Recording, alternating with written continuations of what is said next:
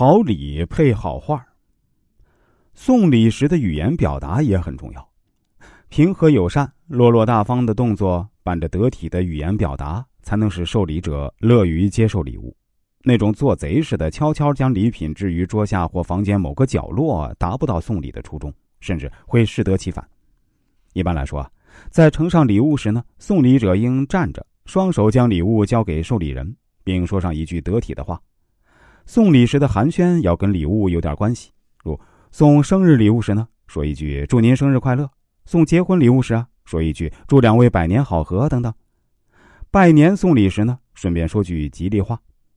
送礼时啊，有人喜欢表示自己的谦虚，如“啊，区区薄礼不成敬意，请笑纳”，这是我们一点小心意，请收下。其实啊，这种时候你完全可以表述一下自己的辛苦，以表示自己的诚意，如。这是我费心为您挑选的。一般而言啊，送礼如果用语谦和有礼呢，会营造一种祥和的气氛，无形中增进相互间的友谊。但过分的谦逊最好避免，比如微薄、不成敬意或很对不起，这反而让人瞧不起。当然，如果在赠送时以一种近乎骄傲的口吻说“这礼物很贵的”，也不合适。在对所赠送礼品进行介绍时呢，应该强调自己是因为情谊而送的礼，而不是强调礼品的实际价值。否则，就让人只看见礼而看不见情谊，甚至会让对方觉得你是在炫耀。这样好端端的礼品，反被你一番话给糟蹋了，那岂不是白送了？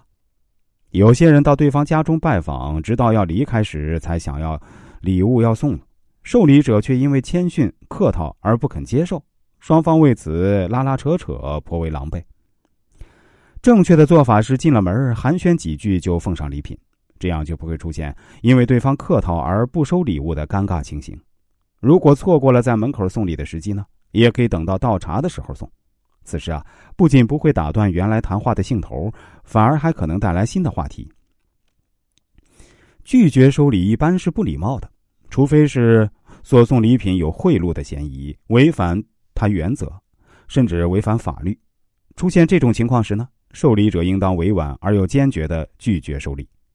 如果送礼者还不明白状况，应当向他暗示一下不收礼的原因。如果正常的送礼遭到拒绝，这时啊，馈赠者不要太勉强，更不要动怒，不要出言不逊，恶化双方关系。正确的做法是，送礼者做点必要的解释，把礼品带走，然后呢，分析一下受礼者拒收的原因。之后再采取相应的行动，不失为一种良策。正式拒收，处理得当，照样能够转危为安。在求人办事时啊，一定要注意自己的言辞和语气，不恰当的言语不仅于事无补，还会影响彼此的交情。